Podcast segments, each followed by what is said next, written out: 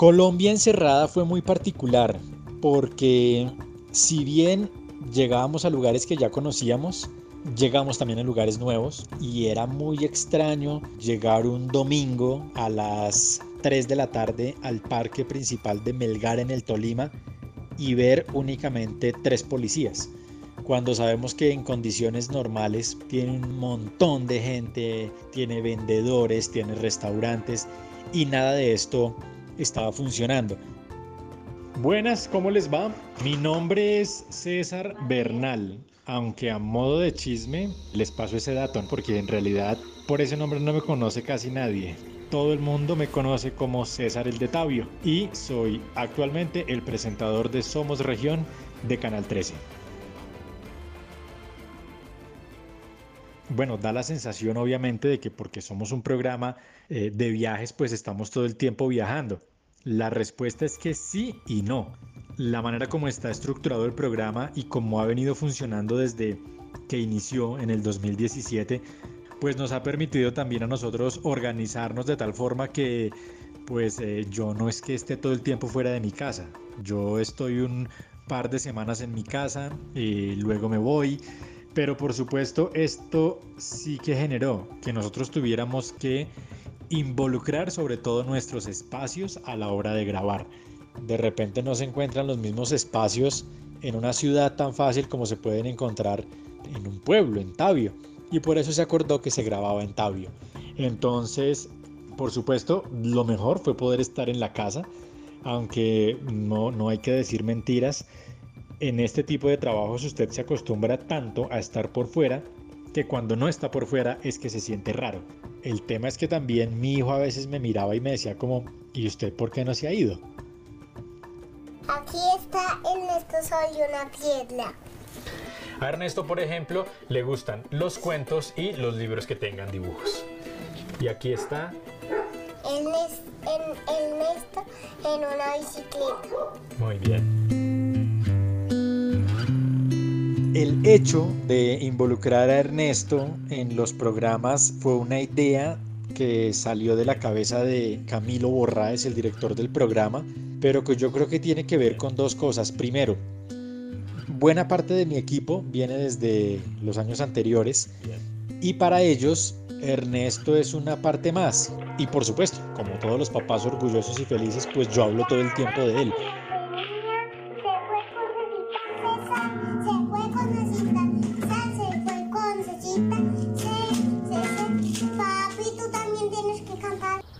Y mágicamente, sorpresivamente, él se adapta muy bien a las cámaras.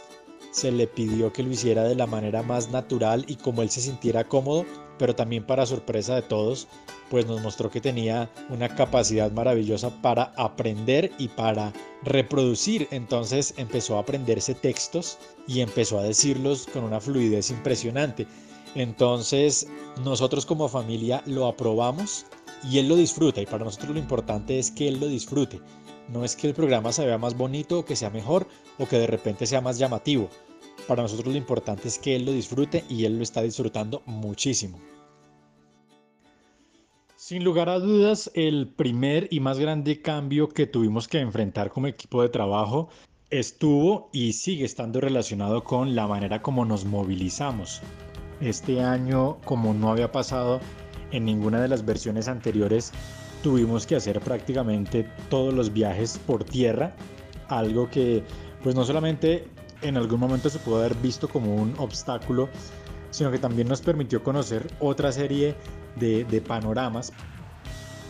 La accidentada topografía de los territorios en el Huila es un fiel reflejo de su diversidad. Por eso, los obstáculos están a la orden del día.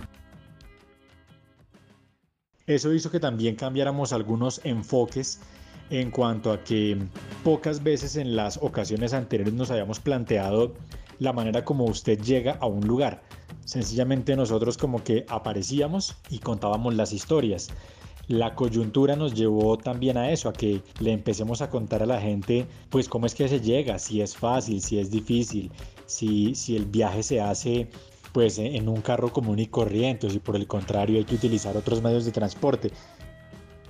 Pero al final, y luego de inventarnos la forma de sortearlos, la naturaleza nos ofrece maravillosas... Nos pasan muchas cosas que son divertidas, otras que no tanto, pues porque si bien hace parte de la experiencia, vararse no es entretenido, por ejemplo.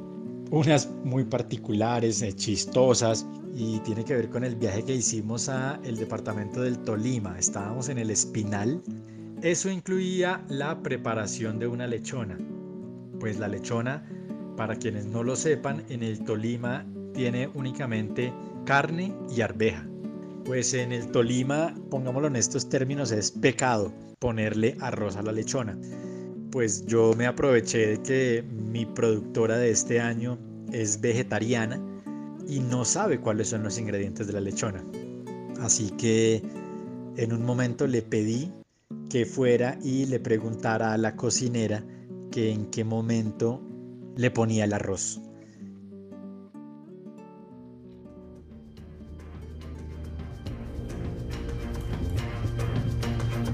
Aunque en Colombia aumenta el contagio de COVID-19, los primeros dos meses de cuarentena han ayudado a preparar el sistema sanitario para cuando llegue el pico de contagio. También ha servido para reunir mayor información sobre cómo actúa el virus y cómo se... En cuanto al virus, pues, eh, a ver, el tema del miedo es, eh, creo que es un miedo natural que empezamos a sentir todos, sobre todo porque sí sabíamos que habían muchas y que siguen existiendo muchas maneras de contagiarse. Sin embargo, lo hablamos como grupo y lo planteamos así de sencillo y de cruel. ¿Alguno de ustedes tiene algún inconveniente por viajar? Diciéndonos a nosotros mismos, si lo vamos a hacer, lo hacemos primero voluntariamente y porque aceptamos el reto. Y por tanto, el miedo se convirtió más bien en seguridad. Recibimos el respaldo del equipo del canal entregándonos también pues los elementos que ellos consideraron necesarios para nuestra protección. Lo que viene después de la cuarentena generada por la COVID-19 es la llamada nueva normalidad, que no es otra cosa que el proceso de regreso paulatino a las actividades En honor a la verdad, cuando se trata de protección, vimos que la gente es mucho más juiciosa en los pueblos que en las ciudades. Así lo percibimos. Pero eh, la manera de cuidarnos tiene que ver mucho con el lugar en el que estamos. Es decir, si yo estoy acá en Tablio o estoy en Bogotá o en un lugar de clima frío, pues yo me cuido cubriéndome y evitando tener contacto con otras personas. Y no pensamos que cuando usted viaja a lugares como Ibagué, Villavicencio, Neiva, en donde la temperatura es tres veces más alta a la que estamos acostumbrados, pues llegar con un traje antifluidos a esos lugares no fue tampoco la cosa más sencilla del mundo, ¿no?